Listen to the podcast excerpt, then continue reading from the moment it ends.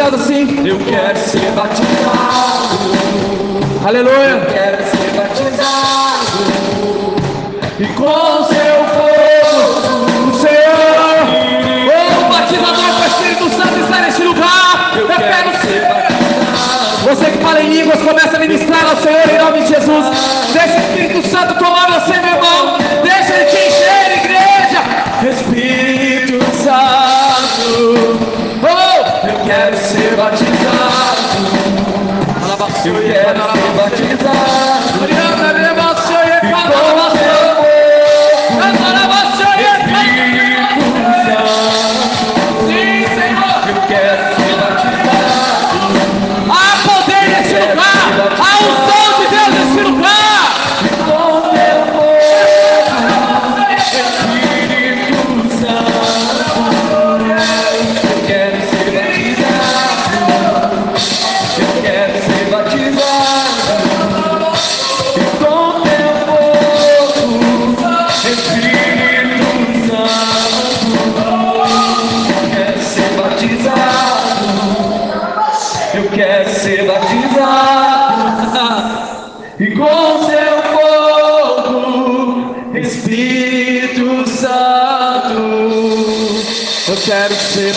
culpa não, meu irmão.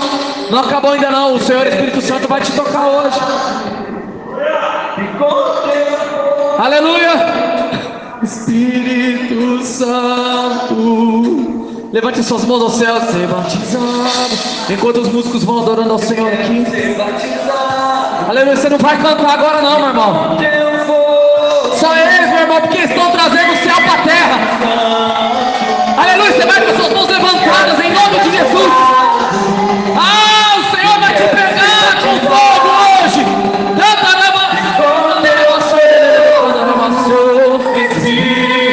Espírito Santo de Deus, em nome de Jesus, começa a tocar as crianças, começa a tocar nos jovens, começa a tocar, Senhor, nos homens,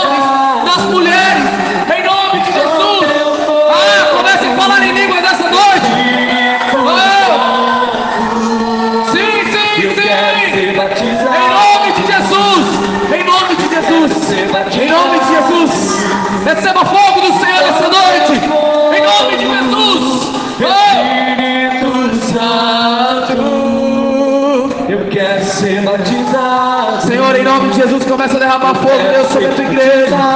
Em nome de Jesus, começa a queimar os corações. Começa a mudar, Deus, atitudes. Você vai embora hoje. Em nome de Jesus.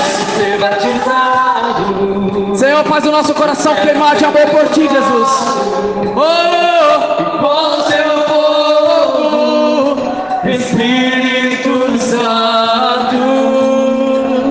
Quero ser batizado.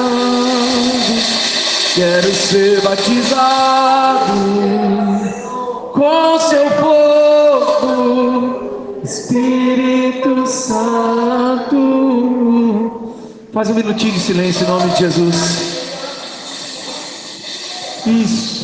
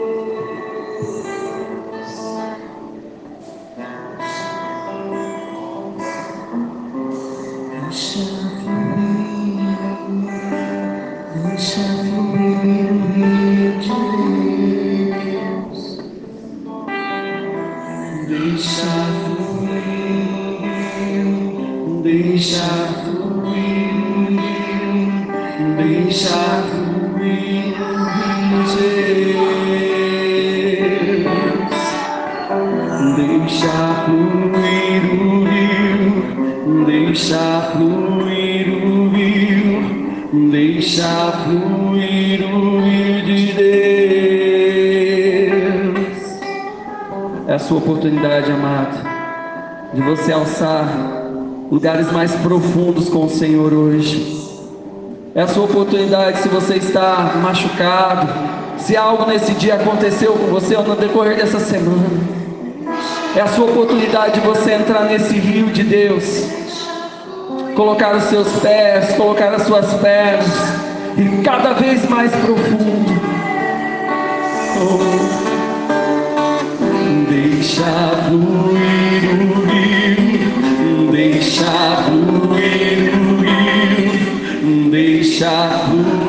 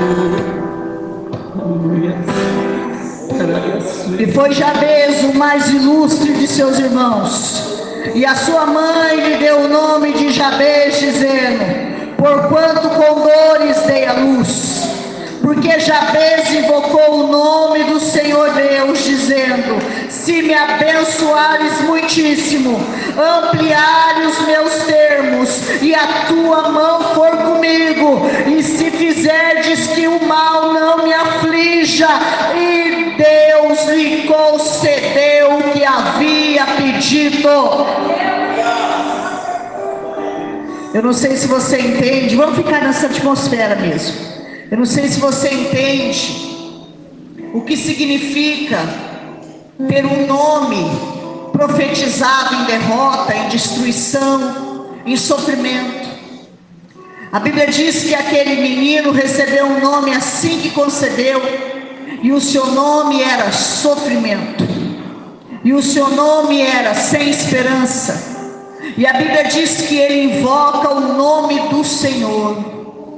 Ele invoca o nome do Senhor. Ele é um gigante da fé. Ele é uma pessoa que foi lembrada uma única vez na palavra de Deus. Mas a Bíblia diz que o Senhor atendeu o seu pedido. Eu não sei o que você tem pedido a Deus, mas eu sei que o Senhor que alarga as tendas, o Senhor que abençoa não pouco, mas muitíssimo. O Senhor que está neste lugar. O Senhor que quer te abençoar, que quer mudar o seu nome hoje. Ele manda dizer que Ele é o mesmo ontem,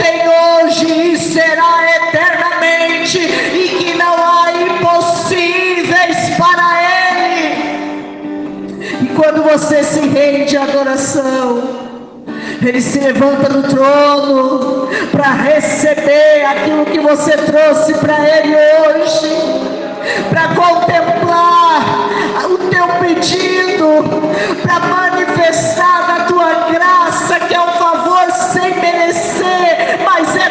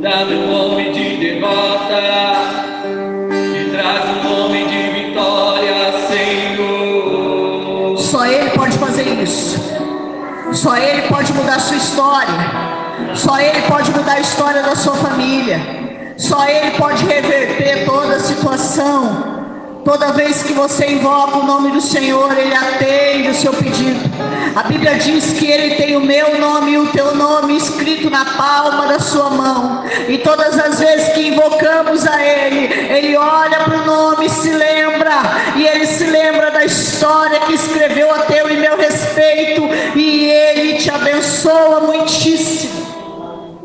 Eu queria que você fizesse uma oração comigo e declarasse a Ele que Ele alargue as suas tendas, que Ele alargue as suas tendas, que Ele alargue as suas tendas, que Ele te abençoe muitíssimo, alargue as suas tendas e a mão dele seja contigo, Senhor, em nome de Jesus, alargue as minhas tendas. Alargue e amplie os meus ermos. Senhor, estenda, estenda o véu sobre essa tenda.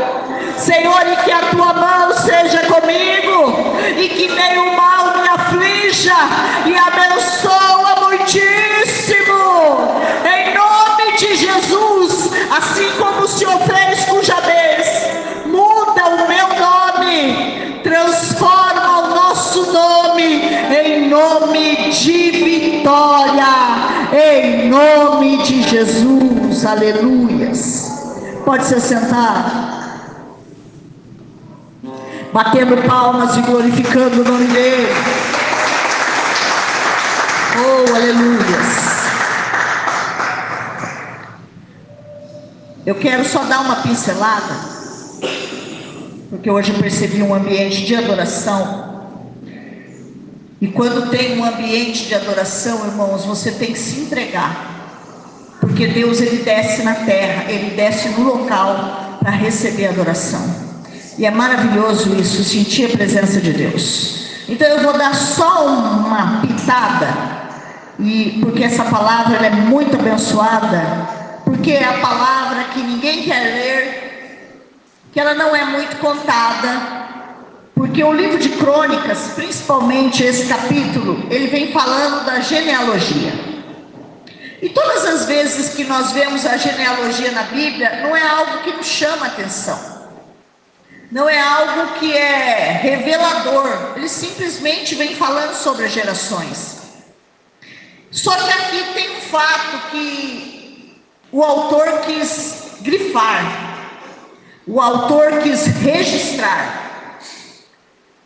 O autor ele começa falando toda a genealogia de Judá e os filhos de Ur. Eis, portanto, os filhos de Abietã, Jezreel, Isma e de Bas, cuja irmã se chamava Alzepone, e ainda Penuel, Abapai, mestre de Gedor e Ezer, que foi pai de Russã. Esses, pois, foram descendentes de Ur, filho do primogênito de Efrate, pai do fundador de Belém. Assur, pai fundador de Tecoa, teve duas esposas, Elá e Nará. Nará gerou a Uzã, Eter, Me, Memeni e Astarim. Estes foram os filhos de Narã. E eis os filhos de Herades, Zerate, Zoar e Etnã. E Cós, que nasceu em Anube, e Zebaba, e as, ca, e as casas tribais de Arael, filho de Arum. E Jabez foi o homem mais ilustre e respeitado da sua tribo. Presta bem atenção. Eu gosto da versão King James porque ela dá um ênfase um pouco maior. E foi o homem mais ilustre e respeitado de sua tribo. E sua, sua mãe lhe deu o nome de Jabez, significando: em meio a muito sofrimento dei a luz. É sabido que Jabez rogou a Deus de Israel que tu me abençoes e aumente as minhas propriedades e que a tua mão me proteja e não permita que eu seja afligido pelo mal. Deus lhe concedeu a sua oração. Se o escritor deixa registrado aqui, é porque, diferente de todos os outros, ele fez algo que moveu a atmosfera do seu lugar. Ele fez algo que mudou toda a história da sua vida e ficou conhecido não só entre todos os seus irmãos, mas entre toda a tribo de Judá. A tribo de Judá era uma tribo imensa. E eu não sei se você sabe, para os judeus e para o povo oriental, quando eles colocam um, um nome na criança, eles estão profetizando que aquela criança vai ser ou que ela já é. E todas as vezes que um judeu ele punha um filho no mundo, naquele momento, dependendo das circunstâncias, dependendo do ambiente, ele declarava o nome daquela criança. E a Bíblia diz que Jabez, o nome dele era sofrimento, porque com dores foi dado a luz. Então ele carregava essa marca sobre você. Ele carregava esse peso sobre a sua vida. Só que a Bíblia diz que ele não aceitou esse tempo, ele não aceitou essa situação, ele não aceitou essa declaração profética sobre a vida dele. E muitas vezes, irmãos, nós ouvimos algo desde a nossa infância e carregamos aquilo para a vida toda como uma sentença de falência. Aonde aquele menino andava, você imagina uma criança de 6, 7 anos passando e todo mundo dizendo: alguma coisa aconteceu no parto da mãe dele, porque a mãe dele disse que com dores eu dei a luz. Era um comentário geral. E acredito que quando ele foi crescendo, ele foi entendendo que aquilo não era bom para si. E ele começa então a trabalhar dentro do seu coração uma cura, uma libertação. E a Bíblia diz que ele invoca o nome do Senhor. Porque há coisas, irmãos, que é só Deus que vai poder mudar na minha vida e na sua, mais ninguém. Precisa partir de uma ação tua, mas é só Deus que vai mudar. E a Bíblia diz que quando ele se coloca em uma oração, que essa é a oração mais curta e mais poderosa de toda a Bíblia, ele se levanta e tem registrado no livro das crônicas o seu nome, como o homem mais ilustre, que alargou as suas, que foi muito abençoado, porque a Bíblia diz que o Senhor concedeu a ele tudo que ele pediu. Tudo o que ele pediu. Há muita gente na palavra de Deus que elas contam toda uma história. Elas marcam uma história. Davi marcou uma história, Moisés marcou uma história, apóstolo Paulo marcou uma história. Mas esse rapaz marcou a sua história, a sua vida e deixou de exemplo para toda uma geração. É muito importante você entender o poder de uma oração, de um clamor, de uma entrega, de uma busca. Porque quando você faz isso, você move os céus. Porque ele, sobre ele tinha um peso, mas ele não tinha culpa daquilo. Porque os partos eram muito difíceis na antiguidade. Não era como hoje, irmãos. Hoje, se a mulher não, tem, não consegue dar parto normal, eles fazem uma cesariana, tem mil e uma manobras para a criança poder nascer. Naquela época não era assim, irmão. Se a criança estava virada, as parteiras enfiavam a mão e virava a criança, ia fazer uma massagem até virar a criança. Era uma coisa dolorosa. Muitas no parto. Muitas, a mãe de Benjamim mesmo morreu no parto. Muitas se perdiam ali. Essa mãe quase morreu. Essa mãe quase perdeu a vida e no momento da dor, do sofrimento, da ignorância, irmãos, ela profetizou sobre a vida do seu filho. E somente Deus podia retirar um decreto, uma sentença de morte. Eu não sei quais foram as sentenças que você recebeu na sua vida. Mas quando você vai direto a Deus e apresenta a Ele, se o Senhor que tu me abençoes e aumente, alargue as minhas tendas, as minhas terras. Quando você entende isso, ele estava dizendo: Olha, eu quero que caiba mais gente junto comigo, eu quero que ande mais gente comigo, eu quero que o Senhor me abençoe, porque esse, esse espaço está pequeno, eu quero que ande mais gente, para andar mais gente comigo, o Senhor vai ter que mudar o meu nome, o Senhor vai ter que mudar a minha história. O Senhor vai ter que transformar de ser de sofrimento para abençoado. E isso tem um peso tão grande que se você for estudar a palavra de Deus, você vai ver que Jacó, no passado, ele era enganador. E o Senhor vem e muda o seu nome para viver um futuro para Israel ser campeão de Deus. Então todas as vezes que Deus mudava o nome de alguém, ele também mudava a sorte daquela pessoa. E você pode pedir isso para Deus, Senhor. Meu nome é conhecido como alguém que não vai para frente, como alguém que é derrotado, como alguém que é isso. Eu não sei, mas você pode declarar o nome que você quer ter. E quando você anda debaixo da bênção de Deus, irmãos, você escreve uma história você registra, você muda, você é lembrado. Se você for olhar para a história de Davi, a Bíblia diz que quando o profeta vai ungir o rei de Israel, ninguém se lembra dele. Nem a família dele lembrou dele, nem o pai dele lembrou dele. Mas quando acontece que o rei fica endemoniado lá no palácio, alguém chega e fala assim: Conheço um menino que é forte, que sabe tocar bem, que é humilde de coração, que é homem de guerra. Davi era um menino, que é homem de guerra, e Deus é com ele. Alguém se lembrará do teu nome, o Senhor fará lembrar o teu nome para registrar a tua história. Você vai ser lembrado no palácio. Quando Deus muda o meu nome e o seu, irmãos, aparentemente parece que não está acontecendo nada, mas está registrado como alguém que fez diferença no mundo espiritual e no momento certo, o Senhor fará com que o meu nome e o seu nome será lembrado. A Bíblia é tão fantástica, irmãos, que a Bíblia diz assim, ó, Provérbios 10, 22. A bênção do Senhor produz riqueza e não acrescenta dores. Ele não pede algo comum. A Bíblia diz que ele pede abençoe muitíssimo. Ele pede algo além do natural, além do comum. E a Bíblia diz que quem produz isso é o Senhor.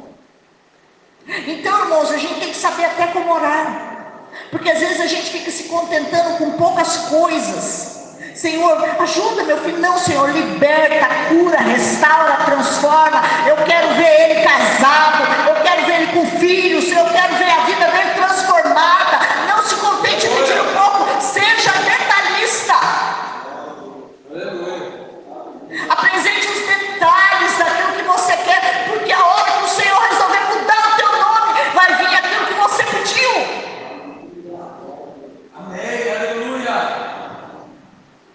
E a sua mãe chamou com dores dele a luz.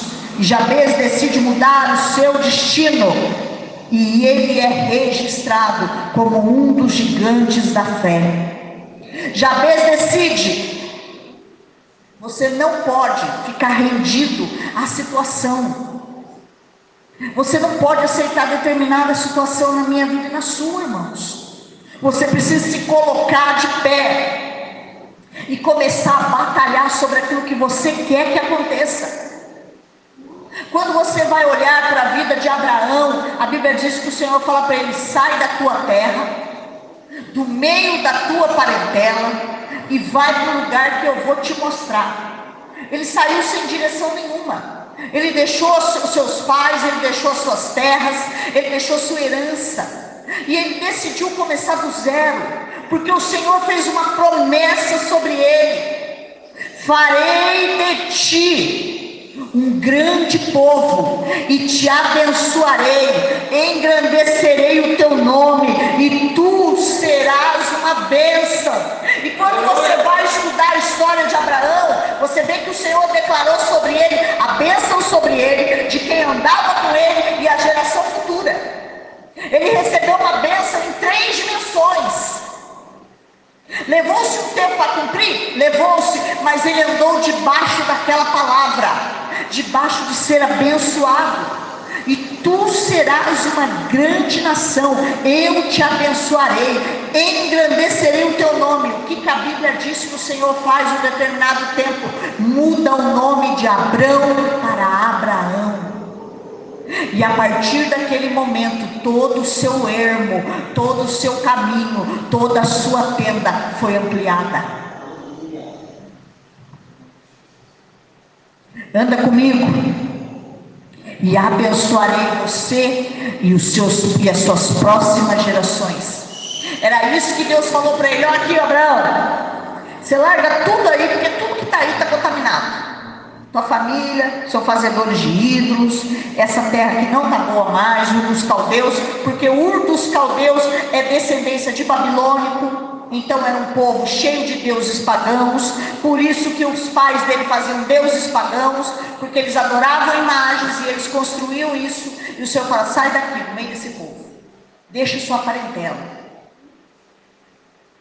deixa eles, e vai para onde eu vou te mandar. E sobre essa promessa, quem andar com você vai ser abençoado. E vou abençoar a sua geração, e vou abençoar a sua posteridade, e serão benditos todas as nações da terra. Quando você anda debaixo de uma promessa, quando você anda debaixo de uma palavra, Deus abençoa você, abençoa no coletivo e abençoa na atmosfera espiritual. Tem bênçãos que você não vai ver, não vai colher, mas os seus filhos e os filhos dos seus filhos vão colher. Porque é promessa. E qual que é o lugar que eu tenho que estar? Estar no centro da vontade de Deus. No centro da vontade de Deus. Quando você sai do centro da vontade de Deus, você perde o direcionamento. A Bíblia diz que Abraão tinha promessa de ser pai. Sarai era estéril. Na sua viagem ao Egito, ele vem com uma escrava, uma egípcia.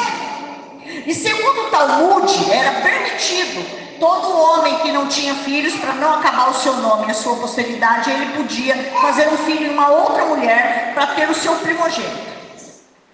E Sara esqueceu da promessa saiu debaixo do centro da vontade de Deus. Ela oferece Agar, e Agar tem um gera. Agar ainda estava grávida, presta bem atenção, grávida. Se você for estudar, você vai ver que Sara até bater nela, bateu. Rolaram nos tapas. Como diz o Silas Malapai, o pau cantou. Ela começou a provocar, porque ela se viu como: agora eu sou maior do que você, agora você vai ver o que é bom. E ela se sobressai em cima de Sara, a ponto de que Sara maltrata tanto Sarai, a ponto de que Sara bate nela, que ela pega grávida, ela pega e vai embora. Ela fala: vou embora daqui. Porque ela queria desestruturar o casamento de Sara. Só que no caminho, porque foi duas vezes que ela foi visitada pelo anjo, com o menino e grávida. No caminho, o anjo visita ela e fala: volta para trás e se submeta à sua senhora. Volta para trás e submeta à sua senhora. E vou te fazer uma promessa aqui: o seu filho não é o filho da promessa mas ele será tão grande quanto, e o seu povo será tão numeroso quanto. E sobre essa palavra dar volta Agar entra no centro da vontade de Deus e Agar volta para o lugar de submissão dela. Nós muitas vezes, irmãos, precisamos entender isso. Andar debaixo do centro da vontade de Deus. Qual é a vontade de Deus? Quando nós andamos dentro da vontade de Deus, a bênção de Deus se estabelece na minha vida e na sua. Muitas vezes nos envolvemos em demandas cansativas porque nos esquecemos das promessas, porque calculamos com os olhos naturais. Calculamos. A Agar olhou e falou: Estou ficando velha, meu marido está ficando velho, a criança não chegou, Deus não cumpriu a sua palavra, então eu vou dar, vou sair do centro da vontade de Deus e vou entrar na minha vontade. E deu no que deu. Aí até hoje. Porque a promessa de bênção estava em todos os povos. E a maldição também. Deu para entender? A bênção estava sobre todos os povos. Por que, que Deus abençoou o povo árabe, que é os filhos de Agar? Por quê? Porque o Senhor havia feito uma promessa a Abraão: e eu vou abençoar todas as nações. Em seu nome serão benditas todas as nações tudo que saía dele era abençoado. Jabez muda a sua situação, porque ele entendeu que se ele estivesse debaixo da vontade de Deus, quando ele fala, Senhor, que a tua mão esteja comigo, ele está dizendo, não me deixa andar para um lado sozinho, não me deixa andar para o outro, guia-me pela tua mão, guia-me pela tua mão que quando nós somos guiados pela mão de Deus, nós andamos segundo a vontade de Deus. Aleluia. A criança, quando ela solta a mão do pai e da mãe, ela corre que nem uma destrambelhada para todo lugar. Mas a, a criança que anda com a mão, ela vai aonde o pai leva. E ele diz: debaixo da sua mão, para que o mal não me aflija. Pastora, quando eu tiro a minha mão da mão de Deus, o mal me pega? Pega. Porque daí o teu pai está te defendendo. Aí é o ser e o semente. É você e você mesmo. Então é muito importante você andar debaixo da vontade de Deus, sendo guiado pela mão de Deus. E às vezes, irmãos, a mão de Deus parece que está parada, não está levando para lugar nenhum. Mas deixa eu te falar uma coisa: esse é o momento que Deus mais opera, porque Ele não age no natural, Ele não age no tempo terrestre, Ele age no sobrenatural e de repente Ele muda tudo. Muda tudo. Então ele pode curar? Pode. Ele pode fazer maravilhas? Pode. Se eu tiver com a mão dada para ele, ele tem esse propósito na minha vida, na sua, ele muda. Aleluia. Ele muda, decreto de morte para vida. Glória a Deus. Então não tem o que ele não possa fazer? Não tem, irmãos. Não tem. Não tem. Então muitas vezes o que nós precisamos é entrar debaixo desse direcionamento. Senhor, amplia minhas tendas, alarga as minhas tendas, para caber mais gente. Abraão muda a sua história de vida quando ele quebra alguns princípios certo? Não vou entrar nesse detalhe aqui. Você quer voar mais alto? Amém. Tem vento mais forte. Só que Deus é comigo e com você.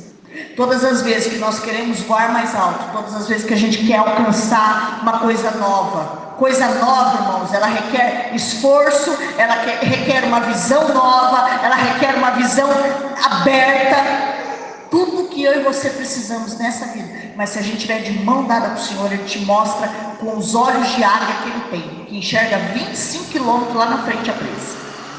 Você foi estudar a história da águia e você foi estudar por que, que os, os evangelistas com, com, combinam, não só ele como Daniel, com os, com os animais, você vai entender um dos atributos de Deus. Todos os atributos de Deus. Muitas vezes a gente está vivendo debaixo de uma, de uma profecia que a gente olha, e profecia não é só palavra lançada, é aquilo que eu enxergo. Porque humanamente falando, irmão, nós estamos vivendo numa profecia de crise. Humanamente falando, nós estamos debaixo de uma profecia de crise. e de destruição para tudo quanto é lado. Para tudo quanto é lado, tá aí, ó. Vai ser mais morte ali no, no, no, no Petrópolis do que se tivesse caído um avião. Tanta gente, uma pena, irmãos, é vidas cefadas. E deu tempo? Não deu.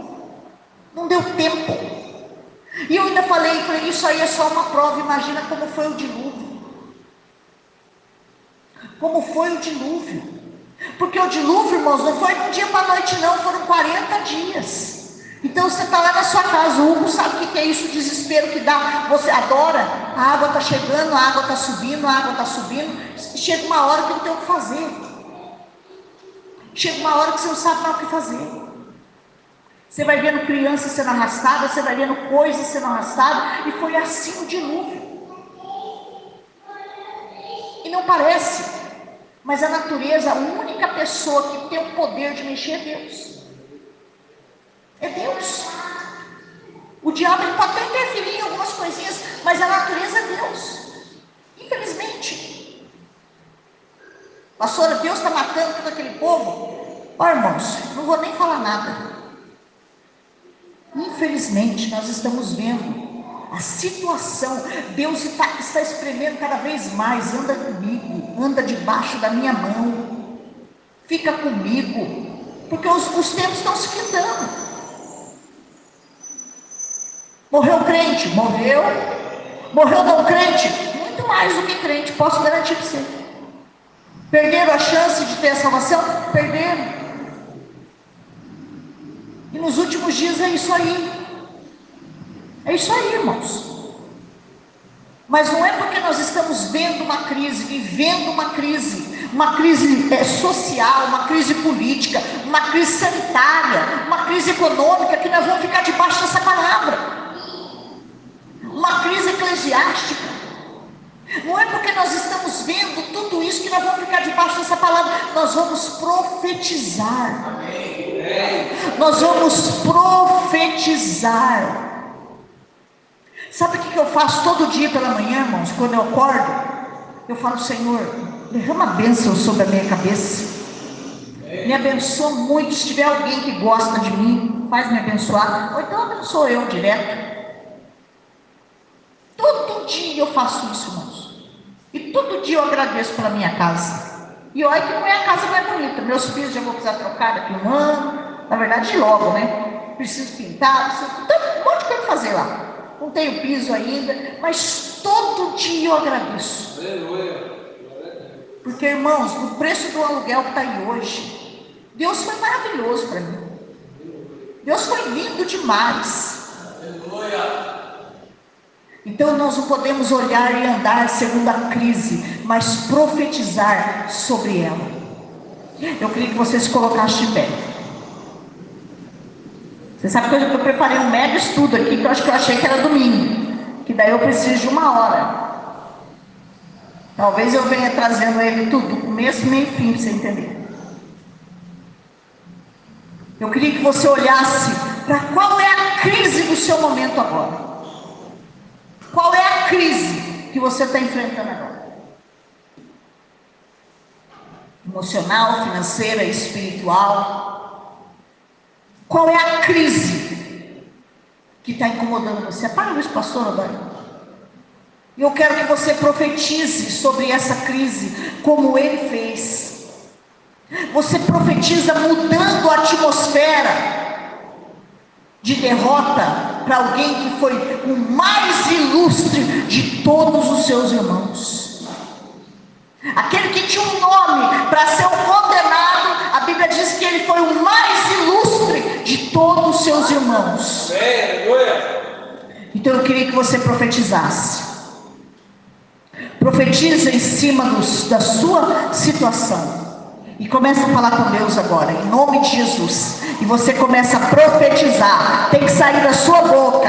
Essa autoridade está em você, está no nome de Jesus. E você começa a profetizar.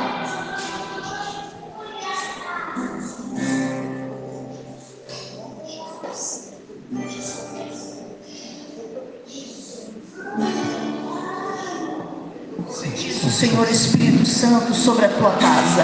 Eu profetizo sobre eles uma unção fantástica, uma unção de poder. Eu profetizo sobre eles experiências sobrenaturais. Eu profetizo sobre eles o fogo do Espírito. Eu profetizo sobre eles a revelação do céu. Eu profetizo sobre eles a visitação dos anjos. Eu profetizo sobre eles a mudança na área financeira. Eu profetizo sobre eles a mudança na área física física. Eu profetizo sobre eles a cura, a cura divina. Eu profetizo sobre eles a atmosfera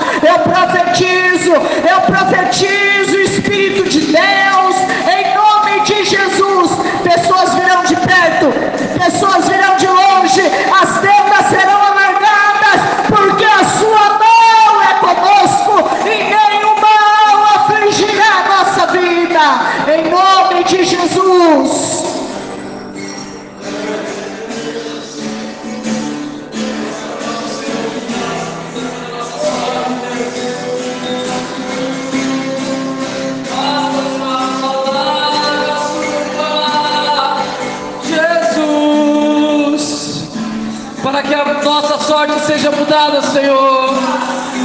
Oh, profetiza a vida, meu irmão.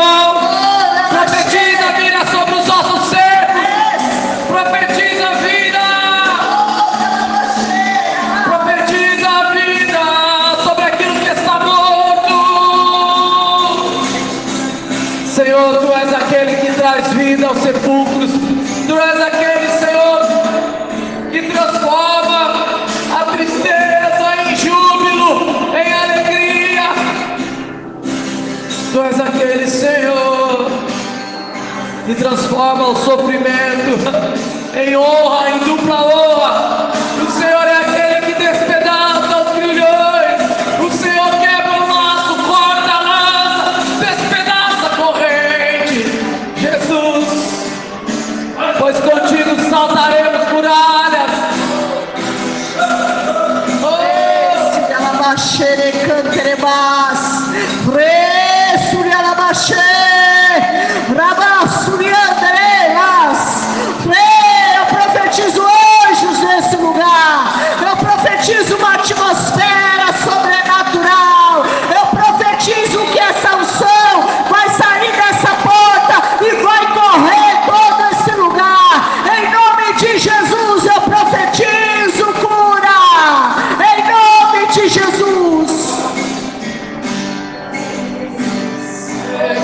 lugar. Oh, será que você pode dizer: Eu tomo posse nessa noite? Eu tomo posse da cura. Eu tomo posse da salvação da minha casa. Eu tomo posse da restauração do casamento. Eu tomo posse.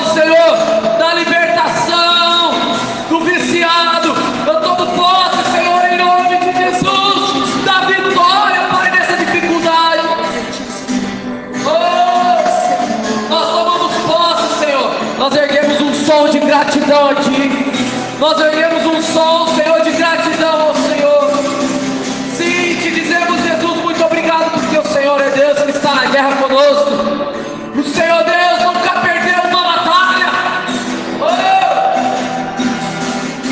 Seu nome vai registrar e você será lembrado como gigante da fé.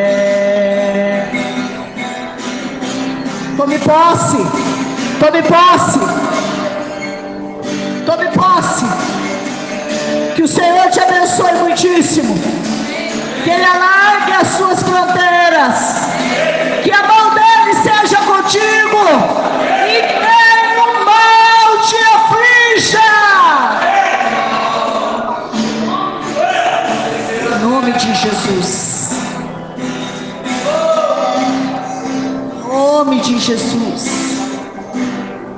Temos dizimistas essa noite. Se tem alguém, vem, pode vir rapidinho aqui na frente. E nós já vamos encerrar. Olha lá, nós temos? Não? Abre as mãos. Abre as mãos. Temos. Olha lá, vem adorar o Senhor. Profetizo cura, libertação, milagre, Senhor. Profetizo cura, a libertação.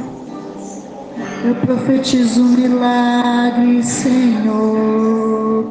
Que Ele alargue as suas tendas, alargue as suas tendas, alargue as suas tendas, Senhor. Muito obrigado, Jesus.